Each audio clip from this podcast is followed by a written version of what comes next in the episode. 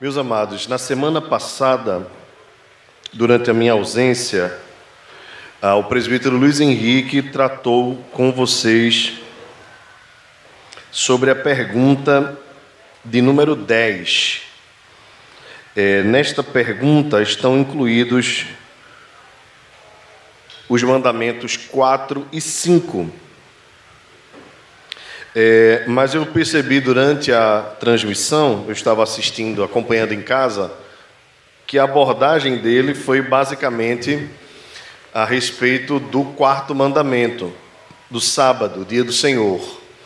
E eu não vou repetir, mas como uh, esse catecismo não trata, o catecismo Nova Cidade não trata de, dos mandamentos de maneiras separadas, então é, como não foi abordado o quinto mandamento, eu queria falar um pouco sobre ele, que é honra o teu pai e tua mãe para que se prolonguem os teus dias na terra. E depois nós iremos para a pergunta de número 11 do catecismo, ok?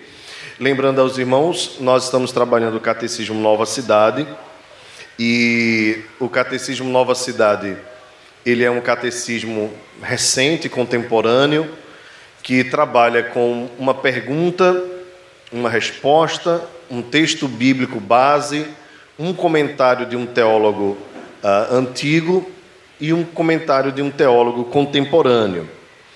É, e a respeito dos dez mandamentos, como eu acabei de falar, ele não vai trabalhar um por um, mas ele vai juntar um ou dois, às vezes até três mandamentos. Só que os catecismos tradicionais, tanto o catecismo maior como o catecismo de Heidelberg, é, eles vão trabalhar mandamento por mandamento e às vezes num mandamento só vão trabalhar quatro perguntas. Ou seja, é preciso nós entendermos que o catecismo Nova Cidade, é, embora ele beba dos catecismos tradicionais antigos, ele vai ter uma abordagem um pouco mais resumida e com uma linguagem mais devocional.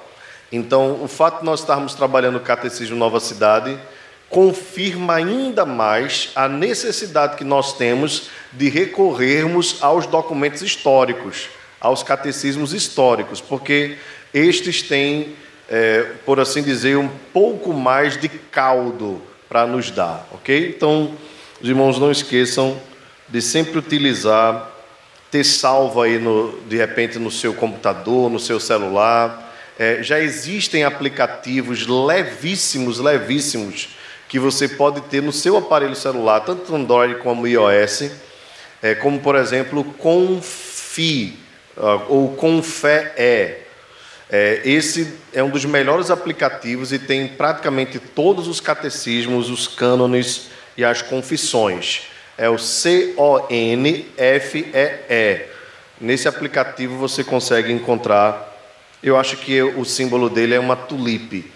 Você consegue encontrar é, os principais documentos históricos. Bem, é, vamos para a nossa abordagem aqui do quinto mandamento. Quinto mandamento diz: honra o teu pai e a tua mãe para que se prolonguem os teus dias na terra. É, o texto base, inclusive, usado é Levítico 19:3. Todos devem reverenciar sua mãe e seu pai e guardar meus sábados. Eu sou o Senhor, seu Deus. É, irmãos, Tim Keller é que vai falar no comentário contemporâneo, é que vai falar um pouco sobre esse mandamento, mas lembrando que está bem resumido, tá? É, eu não sei qual material você está usando, se é o Kindle, se é o PDF, se é o livro, mas lá no finalzinho da explicação, antes da oração, eu estou me referindo à pergunta 10, lá no finalzinho, vai ter um parágrafo em que ele diz assim: O quinto mandamento de honrar nossos pais também deve ser lido à luz do Evangelho. Diz que, como filhos, devemos obedecer aos nossos pais quando adultos, temos que de respeitar e escutar nossos pais. Contudo, o Evangelho nos lembra também que Deus é nosso Pai. Pela graça fomos trazidos para dentro de Sua família e Ele é fonte primária de nosso amor. É, aqui então, Tim Keller vai trazer como aplicação a esse mandamento o fato de que, acima de tudo, nós devemos honrar a Deus. Então, a honra maior está a Deus. Honrando a Deus, nós honramos os nossos pais. É, eu creio que, assim como os próprios catecismos fazem a divisão, os quatro primeiros mandamentos falam a respeito da nossa relação com Deus, e os seis últimos mandamentos a respeito da nossa relação com o nosso próximo. Mas nessa relação com o nosso próximo, nós encontramos também um pouco do nosso relacionamento com Deus. Como, por exemplo, honra teu pai e tua mãe, Deus é o nosso pai. Você lembra também que quando a Bíblia diz não adulterarás, que no Antigo Testamento a infidelidade para com Deus também é tratada como um adultério. Lembra que Jeremias diz assim: Tu te prostituíste com muitos deuses.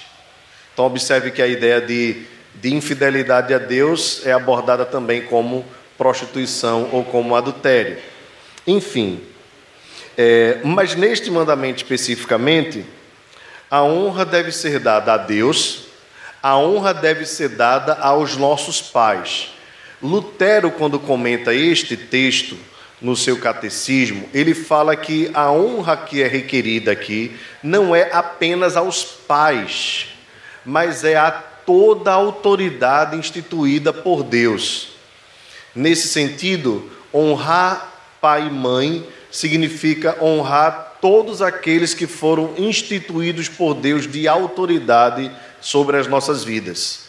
Seja ele presidente, governador, prefeito, professor da escola, uh, o mais velho, o, a pessoa idosa, enfim, tá, está aqui o, o requerido de cada crente, de cada, de cada pessoa, a obediência às autoridades instituídas. Se, se, se for no seu ambiente de trabalho, ao seu chefe, ao seu patrão, você deve respeito e obediência. A, a professora na escola, a, ao juiz no ambiente do tribunal, ao policial, quando ele estiver fazendo o seu trabalho na rua, ele é a autoridade. Então, ao guarda de trânsito, eu estou lembrando aos irmãos que esse mandamento é mais amplo do que a gente imagina. Não tem essa história de é, é, você não é meu pai. Né? Na escola a gente escuta muito isso, né? E, e durante algum tempo a gente vê esse tipo de autoridade sendo recriminada ao ponto de não se ter mais respeito por nada. A banalização da autoridade. Essa é uma desconstrução Ok? O que é que nós estamos vendo hoje? Alunos batendo em professores, filhos batendo em pais. A gente mesmo sem querer acaba ensinando os nossos filhos a não respeitarem as autoridades, desde as coisas mais simples àquelas mais é, é, escandalosas. Eu vou lembrar vocês, por exemplo, é, você está assistindo lá um jogo de futebol. E aí o seu time, é, o jogador do seu time leva um cartão vermelho. Aí geralmente a primeira coisa que a gente faz é reclamar, né? E depois a gente chama o juiz de quê? Ladrão. Isso ao lado dos nossos filhos se tornou normal a gente fazer isso. E a gente vai desconstruindo o que parece uma coisa natural para nós, né? Como a gente fala aqui, uma coisa besta, que besteira isso. Mas não é. Dentro de campo, a autoridade é o juiz. É, e necessariamente o fato dele não colaborar com o seu time não faz dele um ladrão. E o fato dele errar não faz dele um ladrão. A gente sabe que o futebol brasileiro tem muita coisa, né? Mas até que se prove o contrário, aquele juiz está apenas fazendo o trabalho dele. Se você não tem provas, você não pode acusá-lo. Esse é o ônus, é, é, é o, o ônus que nós recebemos pelo fato de carregarmos o nome de Cristo, não fazermos um julgamento precipitado de alguém. Aí a gente está no carro, é, e no carro a gente está sem cinto, com um passageiro a mais, aí a gente está assim, oxe, vou passar por ali não, tem um guarda que ele vai querer comer toco. O que é que você está ensinando para o seu filho quando você faz isso? Você está ensinando que o guarda de trânsito é um corrupto e que você está certo quando você está errado. Então nós vamos minando. Aí chega uma reclamação ah, do seu filho na escola.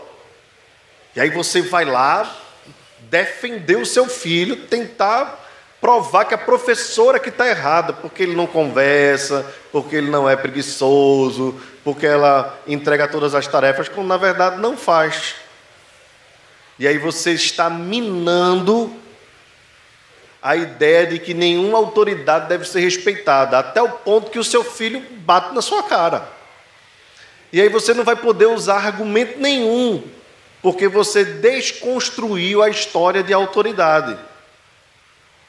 Às vezes, até na mesa do café, a conversa é sobre o pastor, o presbítero, aí desconstrói a ideia de autoridade eclesiástica também. E aí depois você quer obediência dentro da sua casa. Não vai ter. Porque de pronto vai se aplicar na cabeça do seu filho, na cabeça de quem você está formando, a ideia de que toda autoridade merece rebelião e não obediência. Então, quando a Bíblia diz honra teu pai e tua mãe, para que se prolongue os teus dias na terra, é aquela velha história que você já ouviu falar. O filho que não obedece dentro de casa vai ter problema com a polícia, né? Lá fora. Então, às vezes a gente diz assim: é melhor ele apanhar aqui em casa, levar uma palmada aqui em casa, do que apanhar da polícia na rua, porque em casa a gente tem piedade. Na rua, se ele aprontar, ele vai merecer, vai receber um castigo merecido. Então, essa é a melhor construção que a gente pode fazer. É, e, e num país onde as autoridades têm sido cada vez mais escarnecidas, a gente precisa ter esse cuidado. E aqui eh, você pode ter ou não ter preferência nenhuma, política, por exemplo, é, mas o prefeito é autoridade, o governador é autoridade, o presidente é autoridade, os deputados são autoridades e foram instituídas por Deus, eleitas de forma democrática. Ainda mais esse adeno. No, você lembra que Daniel, por exemplo, quando estava na Babilônia, Daniel não se apresentava ao rei zombando do rei, não é? Pelo contrário, ele se apresentava dizendo assim: Vive o rei eternamente. Vive o rei eternamente. Ah, aí você pergunta: como é que um, um, um cara como Daniel, um profeta, um homem de Deus, estando numa terra estranha, diante de um rei ímpio, desejava isso. Isso era um sinal de submissão à autoridade. Era uma autoridade é, eleita democraticamente para Israel? Claro que não. Era um rei transgressor, era um homem maldoso, mas foi quem Deus instituiu para açoitar Israel. E Daniel sabia muito bem disso e continuou respeitando a autoridade que foi instituída. Isso nos ensina muito, irmãos, em dias em que são estabelecidos governos é, dos quais nós não compartilhamos as ideias, ainda assim eles são autoridades instituídas por Deus. Então, se porventura chega aqui na, na nossa igreja, no meio do culto, ou no final do culto, ou no começo do culto, o governador do estado, embora eu não tenha é, ideologias que sejam compatíveis com a dele, ao término do culto, ele deve ser chamado à frente, nós devemos orar por ele e honrá-lo, ele é a autoridade instituída por Deus. Nós fizemos isso há dois anos, quando o Brasil elegeu Bolsonaro. Daqui a dois anos nós teremos eleição. Mas antes de Bolsonaro ser eleito, no dia que Dilma foi eleita, nós oramos por ela aqui. E, e constituímos até o, o, o costume de cantarmos o hino nacional. Então, daqui a dois anos vai ter eleição, nós não sabemos quem vai ser eleito, mas no final do culto, os irmãos devem lembrar: vamos orar pelo novo presidente da República Federativa do Brasil. Vamos orar porque é a autoridade instituída por Deus. Vamos cantar o hino nacional, porque a nação está acima daqueles que a governam. Isso é outro ponto importante. Os líderes passam. Essa semana houve a eleição, possível eleição de Joe Biden, né? No, nos Estados Unidos. Esperamos em Deus que ele faça um bom governo, caso se concretize é, a, a eleição dele. Nós devemos orar por ele, porque ele é a autoridade instituída sobre a maior nação do mundo. E algumas pessoas equivocadamente dizem assim: a gente não tem que se preocupar com a eleição dos Estados Unidos, não. Tem sim, viu? E muito. É, devemos nos preocupar sim e orar sim para que Deus o abençoe com sabedoria, com graça, porque tem total influência na nossa economia, nos costumes e um, e um monte de outras coisas.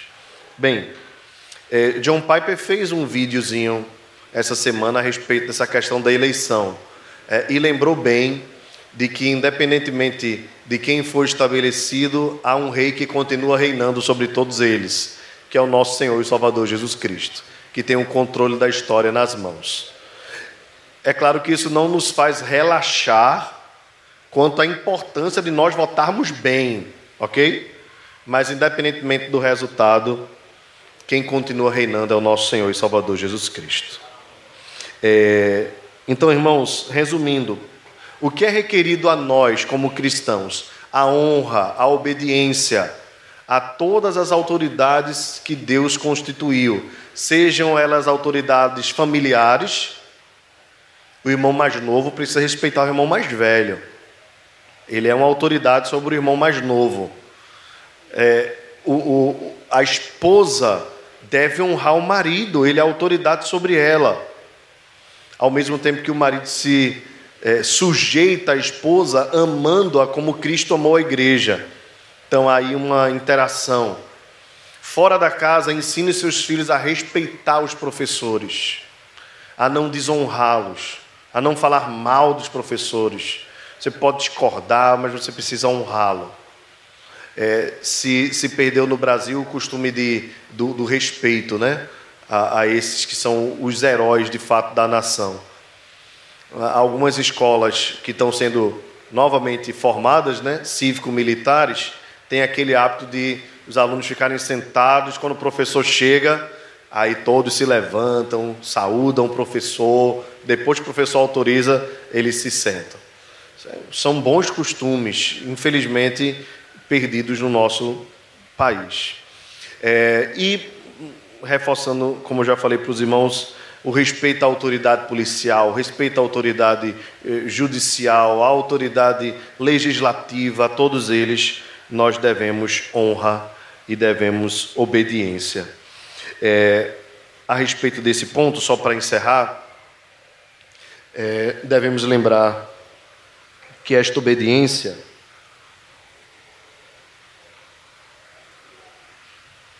ela deve ser total, embora existam exceções. Então aqui vai um ponto importante nós lembrarmos, tá? É, existe também, o nosso catecismo fala sobre isso, a, a nossa confissão fala sobre isso, a ideia de desobediência civil. E aqui deixa eu tratar bem desse ponto, que eu acredito que é fundamental nós entendermos isso.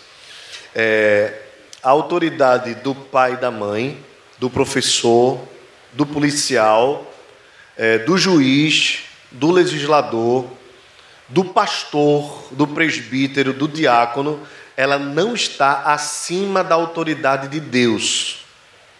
O que eu quero dizer com isso?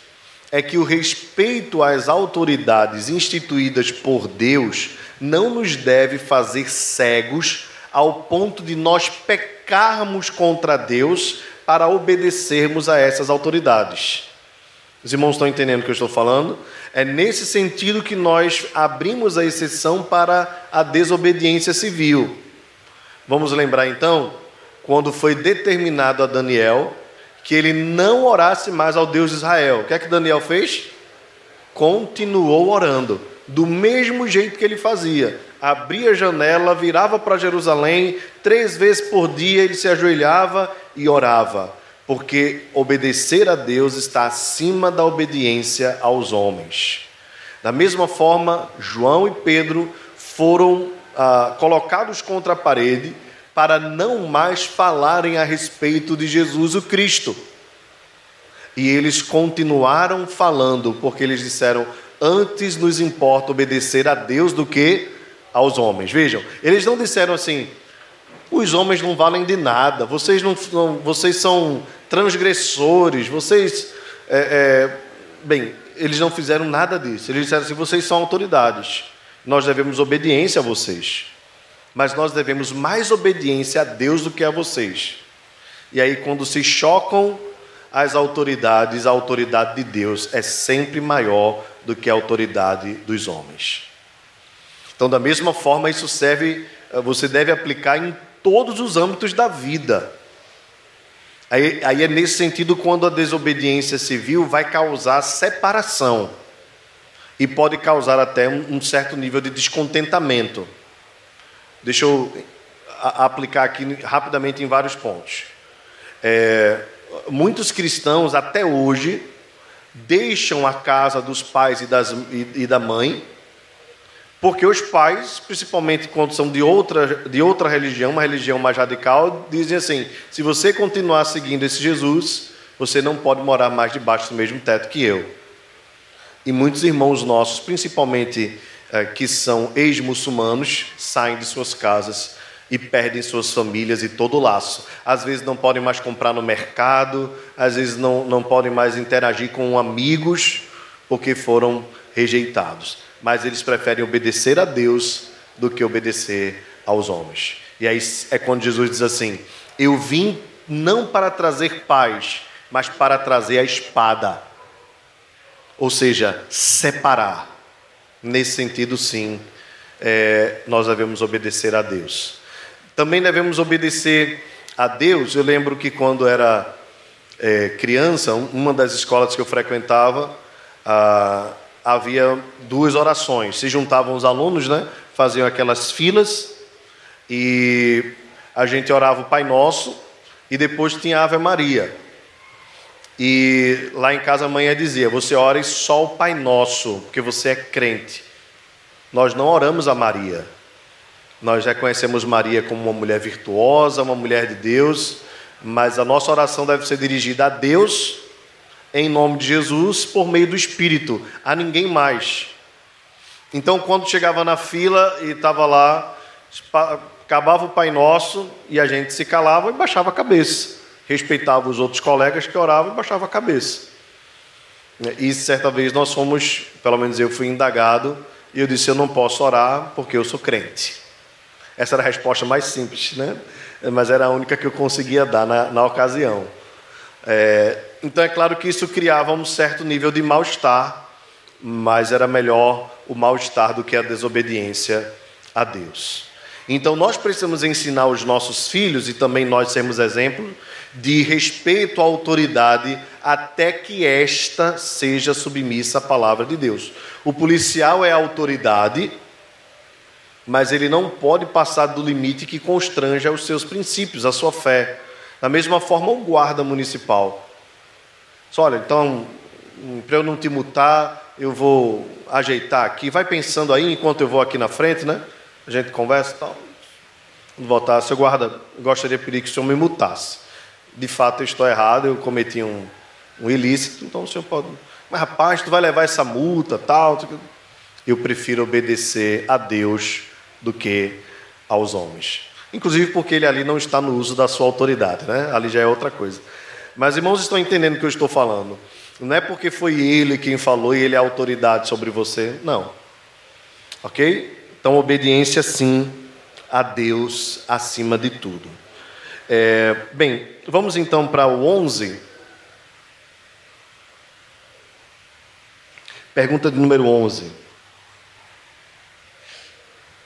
O que Deus requer nos mandamentos sexto, sétimo e oitavo.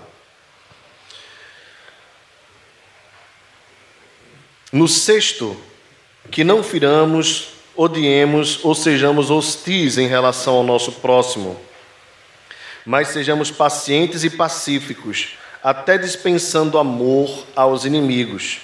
No sétimo, que nos abstenhamos de imoralidade sexual e vivamos com pureza e fidelidade, quer como casados, quer como solteiros, evitando todos os atos, olhares, palavras, pensamentos ou desejos impuros, bem como tudo aquilo que, que nos possa conduzir a tanto.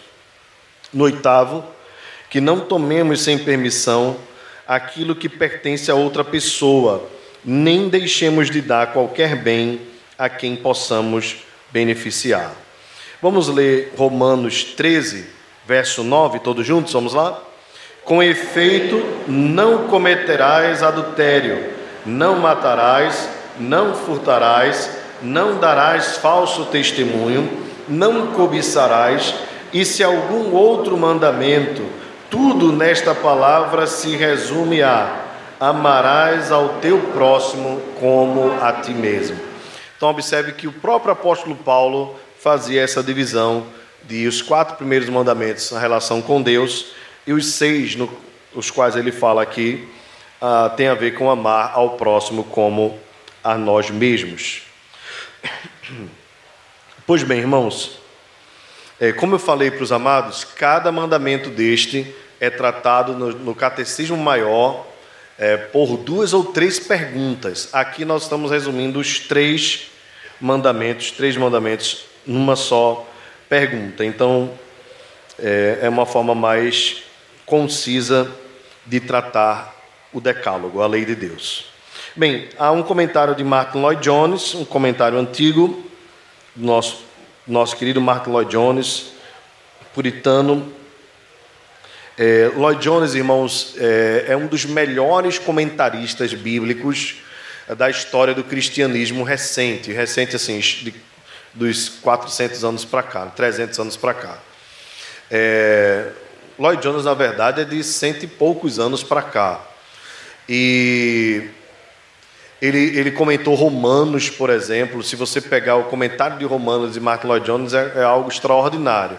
Comentário de Atos dele, eu lembro uma vez cheguei na livraria e, e vi um, um, um livro grossão assim.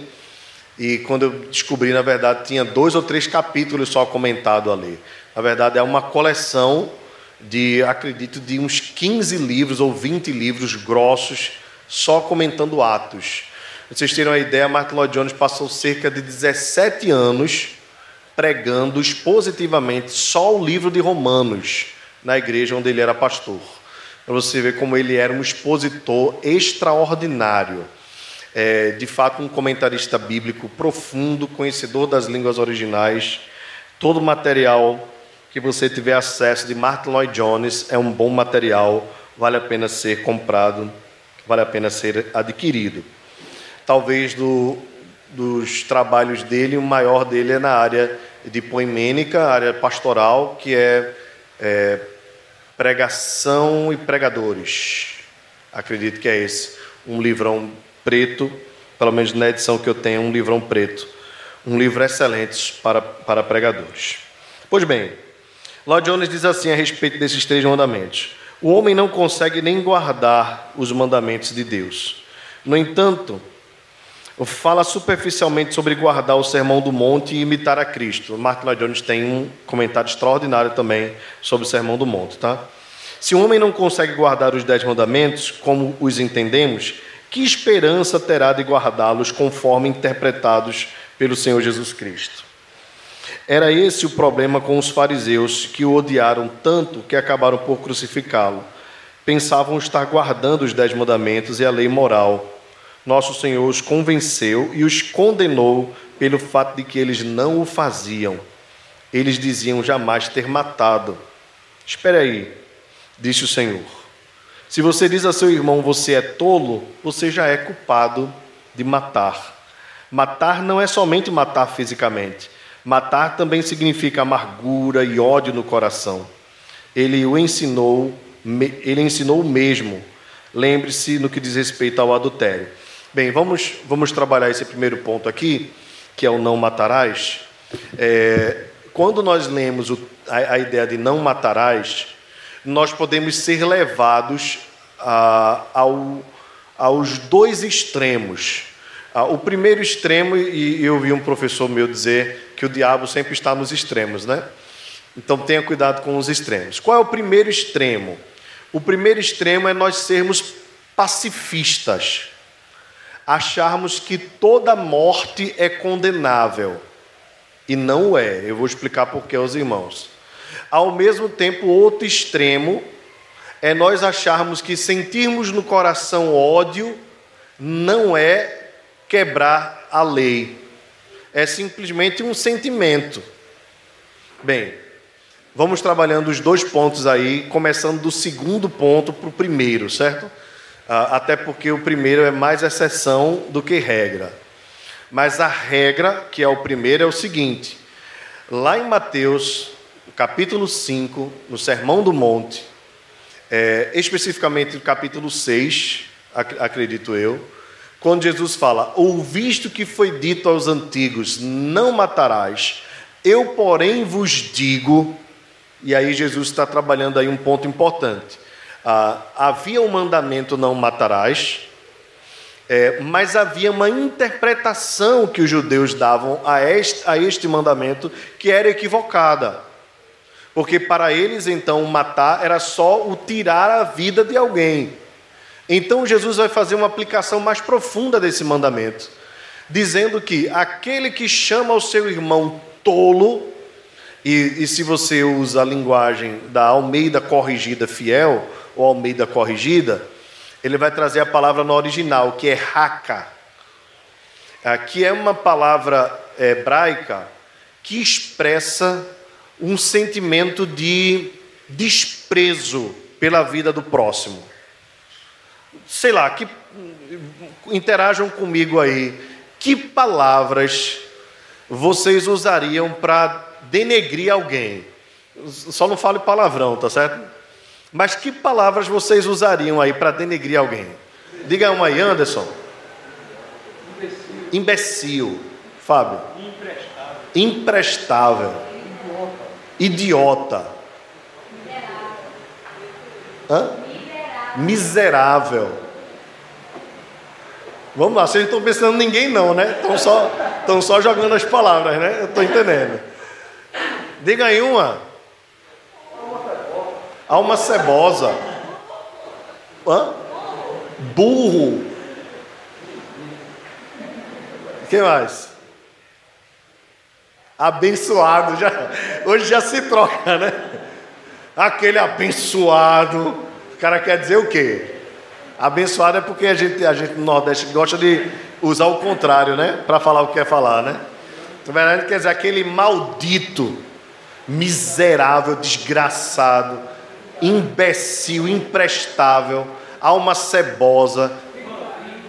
Eita, que eu estou pensando em ninguém também não.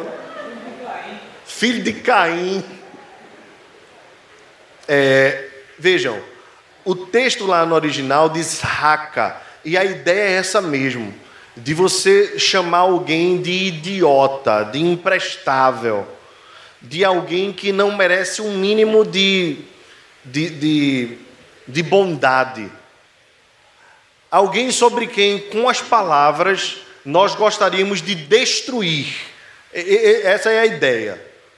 Se eu pudesse, com as minhas palavras, desconstruir, destruir, aniquilar alguém, eu usaria essa palavra aqui. Pronto. Jesus diz assim: se no seu coração você tem esse sentimento, você já matou. Em outras palavras, todos nós somos assassinos em potencial. Todos nós já matamos alguém, nem que seja por um momento. Quando você foi é, confrontado pela sua mãe, pelo seu pai. E aí você estava querendo sair para brincar quando era criança ou para fazer qualquer outra coisa. E de repente sua mãe disse não. E aí você, mas por que não? Por que não? Aí você pergunta, por que não? Por que eu não quero? Eu estou lembrando das minhas tentativas de sair de casa, né? E aí você ia para o banheiro, tomar banho, e debaixo do chuveiro você dizia um monte de coisa. Raca é quando você no coração sente ódio. E esse ódio pode. Não tem aquelas pessoas que são tranquilas, tal, tal, mas num instinto de raiva, de repente cometem um crime foi trancado no trânsito, é, foi desafiado, foi maltratado por alguém. Ele é uma pessoa calma, tranquila, cumpridor de seus deveres. De repente ele vai lá e pronto. Todos nós temos esse potencial. Jesus diz: Isso é assassinato. A resposta de Jesus a isso é: Vai ter com teu adversário depressa. Antes que ele te entregue ao procurador, o procurador te entregue ao juiz e sejas condenado e sejas preso, e de lá não sairás até pagar o último centavo. Ah, então, o que é que Jesus está querendo nos ensinar? Que o perdão, é, o perdão precede o culto. O perdão precede o culto. Se, pois, ao entregares no altar a tua oferta, ali te lembrares que o teu irmão tem algo contra ti, deixa de lado a tua oferta, vai primeiro, reconcilia-te com teu irmão e depois entrega a tua oferta. O que é que Jesus está nos ensinando? Que nós não podemos ter comunhão com Ele se nós não tivermos comunhão uns com os outros. O perdão, a comunhão com o próximo, precede o culto. Não há culto verdadeiro quando nós não perdoamos a quem nos ofendeu. Veja que esse mandamento ah, tem tudo a ver a relação com o nosso próximo, tem tudo a ver com a nossa relação com Deus. Pois a Bíblia diz assim: aquele que não ama não conhece a Deus, porque Deus é amor. E nós só conhecemos é, a importância de darmos perdão quando nós percebemos a importância do perdão que nós recebemos. Porque nós éramos ofensores de Deus e continuamos ofendendo a Deus. E às vezes nós colocamos limite contra o nosso próximo, dizemos assim: é a última vez que eu dou uma chance a Fulano. Quando na verdade Deus nunca fez isso conosco. Pelo contrário, o perdão dele se estende. Nós continuamos pecando, continuamos falhando. É claro que eu também não estou pregando é, que você deve ser saco de pancada de ninguém, tá certo? às vezes numa situação de, de casal, por exemplo, quando uma das partes está obstinada em adulterar é, e não quer mais, não significa que a esposa deve continuar insistindo. Se ele caiu e continua caído e quer continuar caído, é, ela não deve, ah, por amor e por obediência a Deus, ou de repente, se ele é um cara violento, dentro de casa e já ameaçou, já, e ela, ela não né, deve, por amor a Deus, se submeter a uma situação de violência. Não é isso que eu estou falando, não. Entenda bem. Mas em situações normais, regulares, nós precisamos exercitar o perdão ah, e não o assassinato. Agora eu falei dos dois extremos, né? O mandamento no original não é não matarás. O mandamento no original hebraico é não assassinarás. Por quê? Porque existe uma exceção da morte segundo Deus, praticada por homens. Eu estou falando então da pena capital, da pena de morte. A pena de morte sempre existiu na Bíblia, tanto no Antigo quanto no Novo Testamento. E esse poder é dado ao Estado, ele não é dado à sociedade. De fato, um cidadão nunca deve, a não ser em casos de exceção, veja que é importante a gente tratar isso, né? Aqui eu estou falando de legítima defesa em casos de ameaça de morte, tá certo? Então vamos tratar esses dois casos.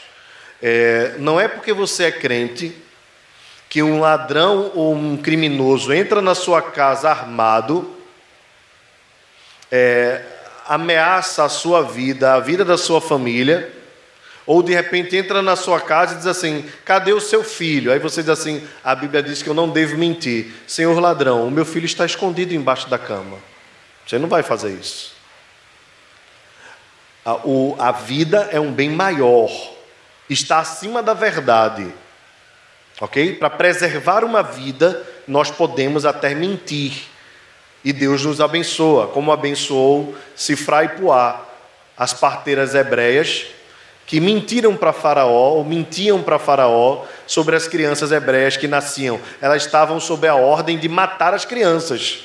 Então elas chegavam mais tarde e diziam: Nós iríamos matar como o Senhor mandou, mas se nós fizéssemos isso, é, elas iriam perceber, porque as, as mulheres hebreias são muito fortes e, e têm filhos muito rápido. A Bíblia diz: Deus as abençoou, porque elas não praticaram homicídio. Porque, embora elas tivessem mentido para Faraó, a vida é um bem maior. Então, da mesma forma, você tem o direito da legítima defesa quando a sua vida é ameaçada. E aí você pode usar o meio que for, seja uma arma de fogo, se você tiver a posse, ah, seja uma faca, que é uma arma do mesmo jeito, ah, seja o seu braço. É claro que se houver possibilidade e condição, ah, o, seu, o seu primeiro objetivo é imobilizar o, o, o, o meliante, mas se não for possível, o jeito então é para a preservação da vida do inocente que o culpado seja morto.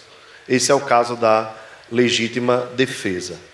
É, no caso do Estado, o Estado tem o poder quando há crimes hediondos, ou seja, crimes contra a vida, devem ser, e, e principalmente crimes que são ah, ah, feitos com qualificadores, esses deveriam ser requeridos justiça com a morte do meliante. E quando se há essa prática, há também, que é o objetivo maior, o refreamento do mal.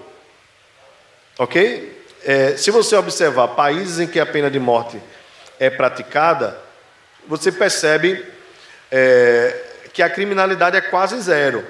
Vou pensar com você aqui é, sobre Dubai. Não sei se você já viu alguma reportagem sobre Dubai, mas Dubai é um dos lugares mais seguros do mundo e Dubai tem um, um comércio do ouro muito grande, muito grande mesmo. E a, as lojas eh, expõem assim na vitrine é, é, cordões de ouro, materiais de ouro, assim, como se tivesse numa bomboniere, sabe? Coisa que aqui a gente sabe que não acontece. E aí, numa dessas reportagens sobre Dubai, eu não sei se foi é, é, aquele programa que, que tinha na Band, acho que tem até na Netflix, que é o Brasil, o Mundo Segundo os Brasileiros, né? Vocês já viram esse? O Mundo Segundo os Brasileiros. Ou se foi naquele programa do Rodrigo Ruas, eu acho que passa na segunda noite, que ele faz viagens ao redor do mundo. Muito legal também para quem tem curiosidade, né? É, mas a pergunta foi feita ao entrevistado. Esses negócios postos aqui, não há roubo, não. Eu disse, não, porque aqui qualquer ladrão perde a mão. É a prática lá. Roubou, e aí as pessoas, ele vai ficar marcado, né? Na rua as pessoas vão saber que uma pessoa sem mão é porque tentou usar a mão com objetivo inescrupuloso. É, é, claro que a gente não fica feliz com a mutilação de ninguém, não é, não é essa a ideia mas é uma ação do Estado para inibir o mal. Você veja como acontece na Indonésia. Já aconteceu aqui no Brasil, é, é um brasileiro que saiu daqui levando drogas para lá, né? E foi morto pelo Estado, né? Havia, houve uma tentativa do Itamaraty, na época governo Dilma, de, da preservação da vida daquele, daquele homem, mas eles não atenderam. Veja que isso podia dar um problema mais sério, né? mas eles não atenderam. É, e aí deve se respeitar a soberania de cada país. Você precisa saber onde você está entrando, o que é permitido e o que não é permitido. Certo? É, já aqui foi o contrário, né? Durante o governo de Lula, o César Batiste, um, um condenado, um assassino cruel, recebeu aqui acolhida Passou anos aqui no Brasil, tanto no governo Lula quanto no governo Dilma. E quando entrou o novo presidente, a primeira coisa que fez foi extraditar. Restabelecendo boas relações com a Itália, porque já se cobrava que houvesse a devolução, porque famílias tinham sido assassinadas por aquele homem. Né? E ele foi condenado na Itália. Não sei qual a situação, não sei se ele se foi pena de morte, acho que, acredito que não tem lá, mas está pagando do jeito que deve pagar. Então, esse é o poder do Estado. Romanos capítulo 13 fala sobre isso. Pois o Estado tem a espada. A espada. Para que vocês acham que servia uma espada há dois mil anos? Não tinha fuzil, não tinha revólver. Para que vocês acham que servia a espada? Para cortar a barba? Para tirar a vida. Ok? Então havia esse poder dado, uh, há esse poder dado pelo Estado. É, há, muitas, há muitas indagações sobre a pena de morte, eu também tenho minhas indagações sobre a prática, como seria, né? Porque nós vivemos num país, infelizmente, muito injusto. É, não sei se vocês viram, essa semana foi solto, não sei se foi preso de novo. Não, foi solto. Um, um, um homem que, em alta velocidade, embriagado, pegou a via, a, a, a faixa errada e matou uma mãe de família. Estava o pai, a criança, uma filha e a mulher no carro. E o acidente foi de frente, assim, ele na caminhonete e eles num carro de passeio menor e bateu de frente. A mulher morreu na hora, na hora. Ele pagou 200 mil de fiança, 200 mil reais de fiança. E foi liberado, saiu pela porta da frente da delegacia para responder posteriormente, o que a gente sabe que não vai dar em nada e conseguiu autorização da justiça para ir para outro estado. Você tem noção do que é isso? A indignação que isso causa, o mal que isso causa, o, qual é o ensino que o Estado dá para a sociedade? É que qualquer pessoa que tenha condição financeira está livre para embriagar-se e pegar um carro e dirigir em alta velocidade e passar para outra faixa, matar sem nenhum tipo de constrangimento. Simplesmente sai pela porta da frente e vai para outro estado com a assinatura da justiça.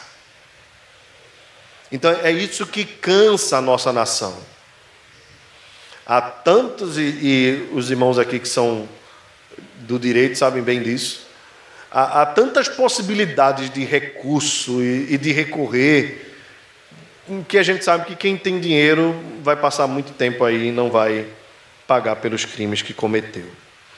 Essa semana também, estou falando aqui das coisas, eu assisti muitos jornais essa semana, vocês sabem por quê? Essas duas últimas semanas, trancado em casa, é, mas faltando assim pouquinho tempo para prescrever se eu não me engano, por conta da idade, o ex-governador e ex-candidato a presidente, José Serra, vai responder na justiça. Mas faltava assim pouco tempo. Horas, né, Léo? Poucas horas. Meus irmãos, olha, esse país é, é, é, muito difícil. Nós precisamos orar muito pelo nosso país. Muito mesmo. É, e nos indignar. Essa era a indignação do profeta Jeremias. O, o que é que isso tem a ver com o que eu estou falando, irmãos? É, é, isso tem a ver com a vida. O mandamento não assassinarás, ele tem como premissa a preservação da vida humana, seja por parte da sociedade ou por parte do Estado. As duas coisas precisam andar juntas. E agora vamos fazer uma aplicação prática do nosso dia a dia. Toda vida, toda vida é preciosa. E a gente já fez essa aplicação falando alguns domingos atrás. Toda vida é preciosa, toda vida humana precisa ser preservada. É, esse mandamento nos lembra que nós estamos sujeitos à queda, a não praticarmos quando nós sentimos ódio, amargura ou desprezo pela vida de alguém. O desprezo também é uma forma de assassinato porque é a não consideração da imagem de Deus que habita em todo ser humano. E aí isso nos leva a pensarmos é, nas pessoas que estão encarceradas. Veja, ao mesmo tempo que o Estado deve praticar a justiça no maior rigor possível, nós, como cristãos, devemos exercitar a misericórdia no mais profundo possível. O que é que eu estou dizendo? Você, você lembra bem, eu já falei esse exemplo aqui, vou só repetir. Você lembra bem o que acontecia nos filmes antigos, que era a prática dos americanos, né? ah, um assassino estava ali, ele era cruel, aí ele tinha direito, antes de morrer, a pedir uma refeição, ele podia pedir o que fosse, né? era a prática em alguns estados, né? E a última pessoa com quem ele conversaria antes de morrer era o reverendo. Ah, num país de maioria é, protestante, né?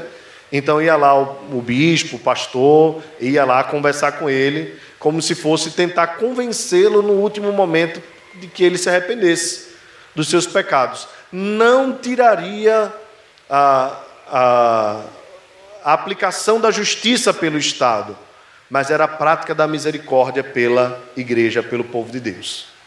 Então, o problema são os dois extremos. Quando cristãos dizem assim, nós queremos a morte de todos os assassinos, tal, tal, tal, tal, tal, como se isso fosse resolver o problema, como se isso fosse o sentimento cristão. E não é. O nosso, nosso, nosso sentimento deve ser pela justiça, praticada pelo Estado, porque ele é autoridade instituída por Deus. O outro lado é quando nós vamos para o outro extremo. E aí nós oramos assim: Senhor, liberta os encarcerados. É só se for no sentido espiritual, né? Os encarcerados da alma. Porque os encarcerados mesmos, nem todos têm condições de ser libertos. Esse é o caminho do pacifismo. Nós somos da paz e não pacifistas. Nós queremos que eles cumpram a pena a que foram submetidos e que haja mais rigor. E isso não é uma contradição. Ok? Isso é, na verdade, a aplicação correta em cada ponto do mandamento.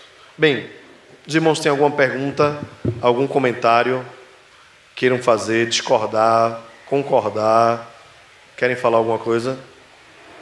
Se não, eu espero ter exaurido aqui o, o assunto, tá certo?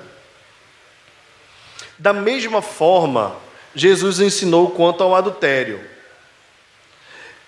É, eles diziam não ter culpa, mas espere aí, disse o nosso Senhor.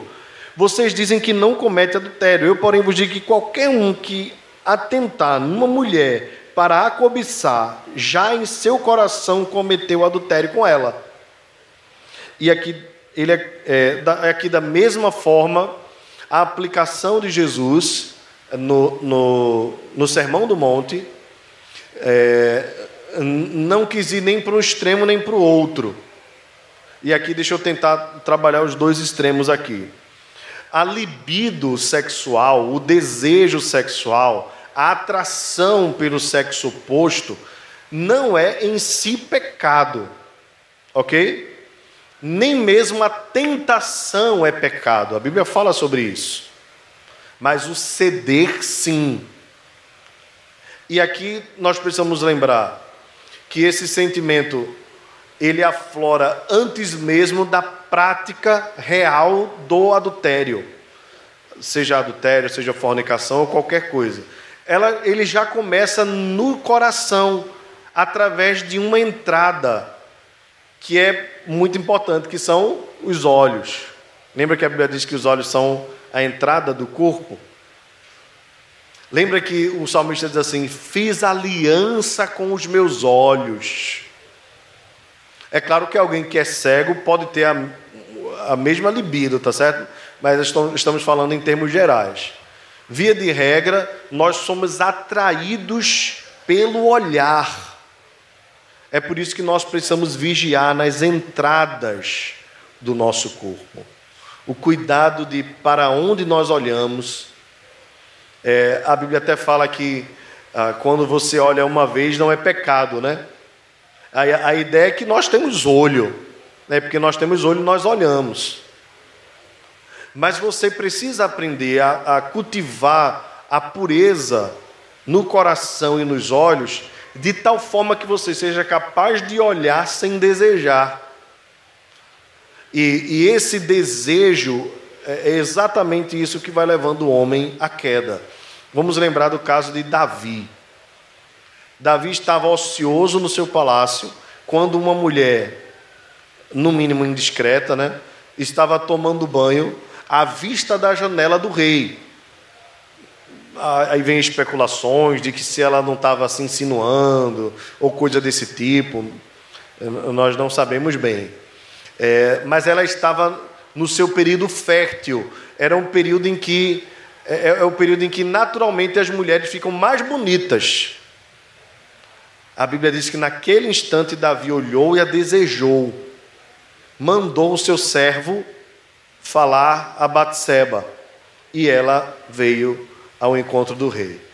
Então a coisa começou pelo olhar. Davi poderia ali, ali ter encerrado tudo e ter pecado ah, apenas pelo olhar e pelo desejo. Veja, ele poderia ter olhado e não ter desejado. Isso foi uma tentação, ele não, havia, não haveria de pecar. Mas ele olhou e desejou, ele pecou no coração. Só que esse pecado deu lugar a uma vazão ainda maior. E aí Davi toma a iniciativa abusada. Ele, ele se utiliza, inclusive, da autoridade que Deus o constituiu, porque certamente Batseba, possivelmente Batseba não se submeteria a qualquer um, mas era um pedido do rei, era honroso aquilo ali. Infelizmente, a história toda vocês já conhecem. É, o que eu digo aos irmãos a respeito disso é que nós precisamos aprender, principalmente nós homens, mas também as mulheres, principalmente nos dias de hoje. As mulheres é, têm sido incentivadas cada vez mais a se liberarem. Não é a ideia de que as mulheres devem ter igualdade, é, eles querem igualdade, inclusive para o que não presta, né? É, e nesse sentido, tanto homens quanto mulheres são colocados à prova todos os dias, seja pela televisão, pela internet, é, ou no dia a dia, nas relações, ah, inclusive até mesmo dentro das igrejas. Infelizmente tem acontecido destas coisas. Nós precisamos então estar atentos ao nosso próprio coração e às nossas práticas aos homens e às mulheres, eu diria assim: a Bíblia diz é, é para nós guardarmos os nossos olhos, mas lembre que a Bíblia diz também: sobre tudo que se deve guardar, guarda o teu coração, pois dele procede os maus desejos e tudo mais. Então, é, não adianta você usar estratégias humanas como se elas fossem resolver tudo, não. Aí é você tentar lutar com as suas próprias armas. Você precisa lutar com as armas de Deus. E a Bíblia diz assim: sujeitai-vos, pois, a Deus e resisti ao diabo. Então a primeira coisa que nós precisamos fazer é nos sujeitarmos a Deus, porque o diabo é nojento, o diabo é astucioso. Então nós precisamos primeiramente ter o nosso coração devotado a Deus. Quando o nosso prazer está em Deus, nós começamos a repudiar aquilo que não vem dele. Então, esse deve ser o nosso primeiro desejo. A sexualidade é parte da vida humana, mas a sexualidade não pode ser um Deus nas nossas vidas, ao ponto de nos controlar. Infelizmente, muitas pessoas têm ido por caminhos terríveis, porque durante essa luta baixaram a guarda, relaxaram,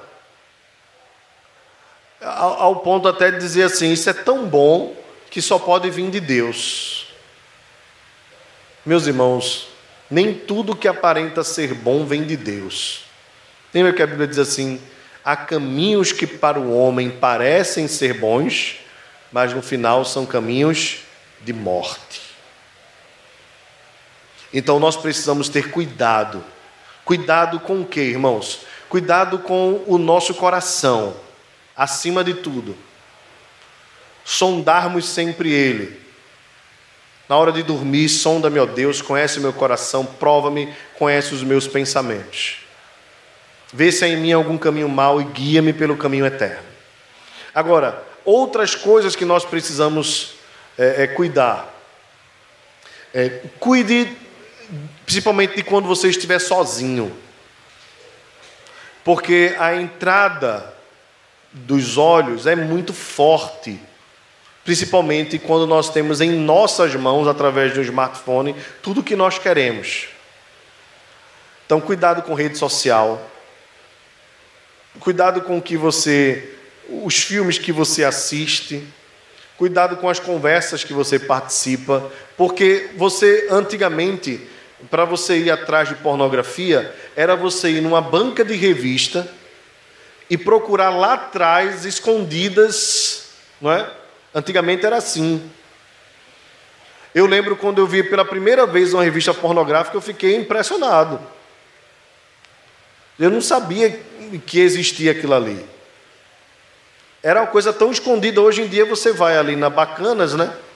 E aí de lado da Bacanas tem uma, uma banca de revista. Aí você precisa subir na calçada, né? Porque é bem estreitinha ali a rua. Aí você passa a cara nas revistas pornográficas, assim, ó. Enquanto você vai tomar um mero sorvete. Mas já não espanta-nos mais, por quê? Porque através das redes sociais nós vemos tudo. E não se impressione, dos crentes também. Fotos de biquíni. As irmãs, às vezes, com os seios de fora. Eu não sei que, que coisa é essa. É, é, é, fotos com filtro, é, que não escondem nada, pelo contrário, levantam ainda mais a foto.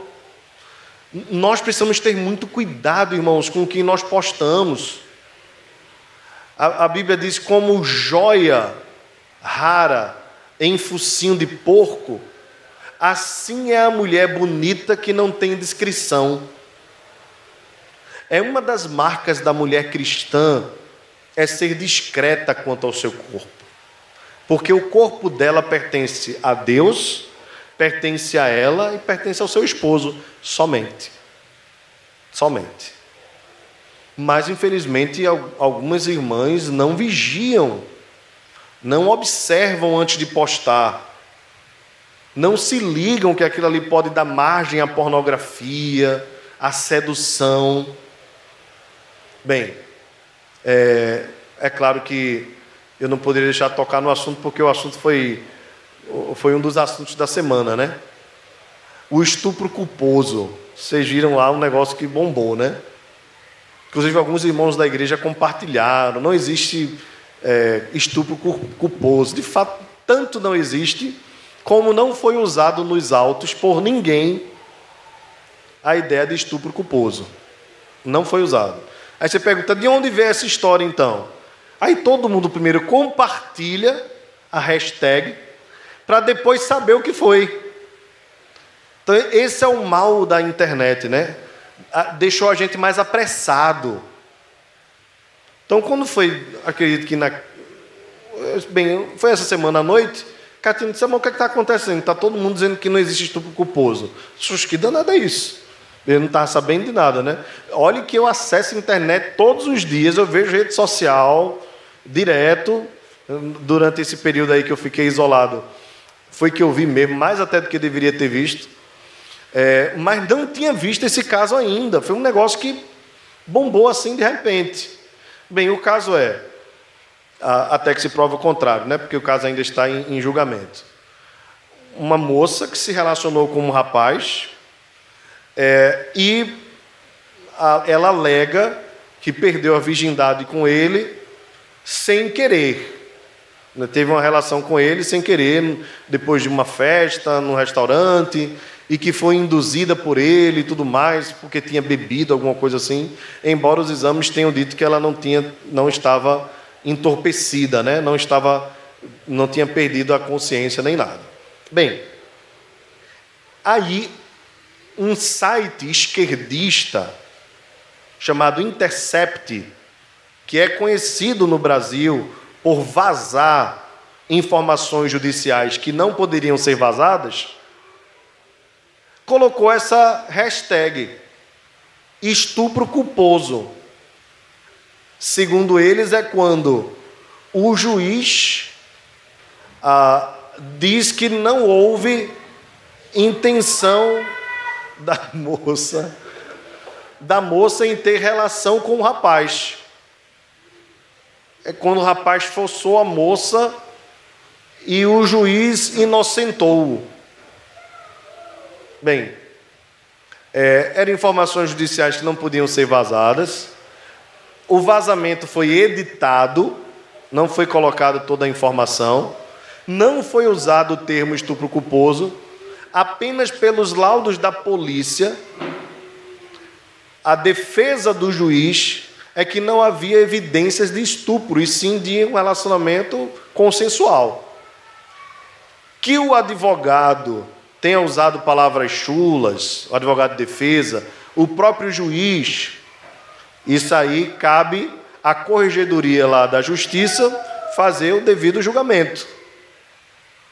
Mas até que se prove o contrário, aquele rapaz é inocente. Bem, aí a coisa ganha um, caminho absurdo, sem, sem, sem prova já se condena o rapaz. Quando a gente sabe que pela prática, pela prática, as pessoas estão fazendo sexo assim mesmo. Bem, irmãos, o, o que é que isso nos tira de lição? Primeiro, nós não podemos nos precipitar com hashtags de redes sociais.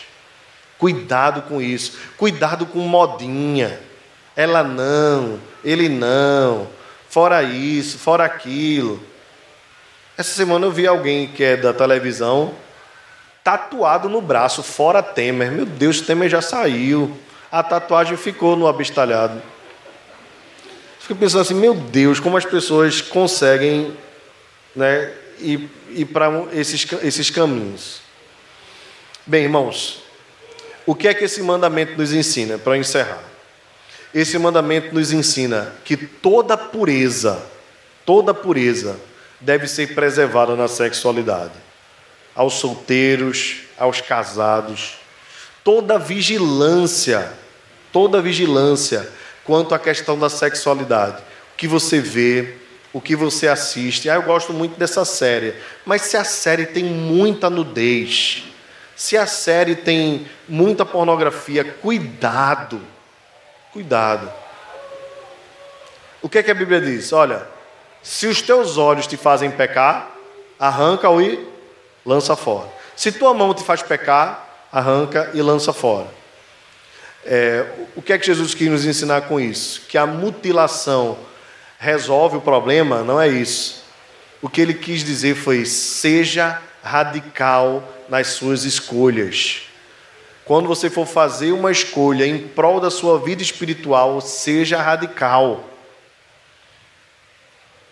Então, vamos pensar aí. É, de repente você. Eu estou dizendo, cuide do seu coração e use as suas estratégias, tá certo? Uma estratégia boa é quando você for falar com as pessoas, olhe para os olhos. Olhe para os olhos. Não olhe para aqui, não olhe para aqui. Cuidado. Cuidado para onde você olha. Cuidado com as conversas que você tem Conversas, principalmente aos ouvidos das mulheres, pode levar para caminhos. Os homens são muito pelo olhar, né? As mulheres muito pela conversa, embora as coisas agora estejam misturadas. Mas cuide de tudo, dos olhares, das conversas. Se a rede social está te fazendo mal, sai um tempo. Se alguém, eu, eu já excluí, já bloqueei pessoas, mulheres que têm esse hábito de se expor, de expor o corpo. Sabe? Não dá não. Converso muito com Catiane sobre isso em casa. Às vezes mostro a ela, aqui, ó, exagero, ó. vou excluir, vou tirar, vou tirar. É melhor. Você se preserva, você preserva o seu coração. Então cuide dessas coisas. Use as estratégias de Deus, seja radical, seja cuidadoso. É, é, eu diria para vocês assim: é enorme o número de cristãos envolvidos com pornografia nos nossos dias. Por conta da internet, por, nesse período agora, por conta da pandemia, nós vamos ver muito aumento de pedofilia, de incestos, de coisas desse tipo. Cuidado, irmãos, cuidado. Se for necessário, saia um tempo, exclua pessoas, cuide, bloqueie quem você quiser bloquear, que não, não, não, não contribui para a sua pureza, cuidado. É, há um livro de Tim Chester, é, lançado, acredito que pela editora Fiel. Alguma coisa da pureza. Se alguém puder pesquisar aí para mim, Tim Chester, pureza. Coloque aí quem tiver com a internet aí. Tim Chester, pureza. É, para gente, só para eu divulgar aqui para os irmãos. Tim Chester. Chester com CH, tá? É, não é o peru do Natal, não, tá certo? É Tim Chester. Alguma coisa pureza, eu acho que é editora fiel. Veja se vocês. Oi? Com toda pureza, de Tim Chester. Esse livro é, foi lançado mês passado e tem, eu não li ainda, mas tem recebido muitos elogios, porque ele vai tratar de questões muito importantes ligadas à pureza sexual, à questão da imoralidade. Então fica aí a minha recomendação para os irmãos, conhecendo o autor, conhecendo a editora. Não conheço o conteúdo do livro, mas dentro da repercussão que ele tem tido, acho que é um bom livro para quem, é, para todo mundo, claro, e para quem quer atentar para essa questão da sexualidade. Então fica aí a minha dica para encerrar. Tim Chester é, com toda a pureza, ok? Semana que vem a gente trata do último mandamento dessa pergunta. Vamos fazer a oração? Está aqui no finalzinho.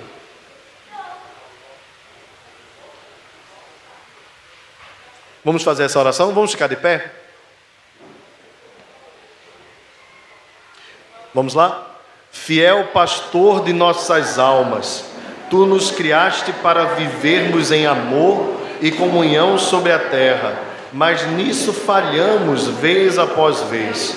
Que o teu amor reine sobre todo o relacionamento, para que andemos em pureza, afastando-nos da lascívia, da cobiça, da avareza, por amor do teu nome. Amém. Amém.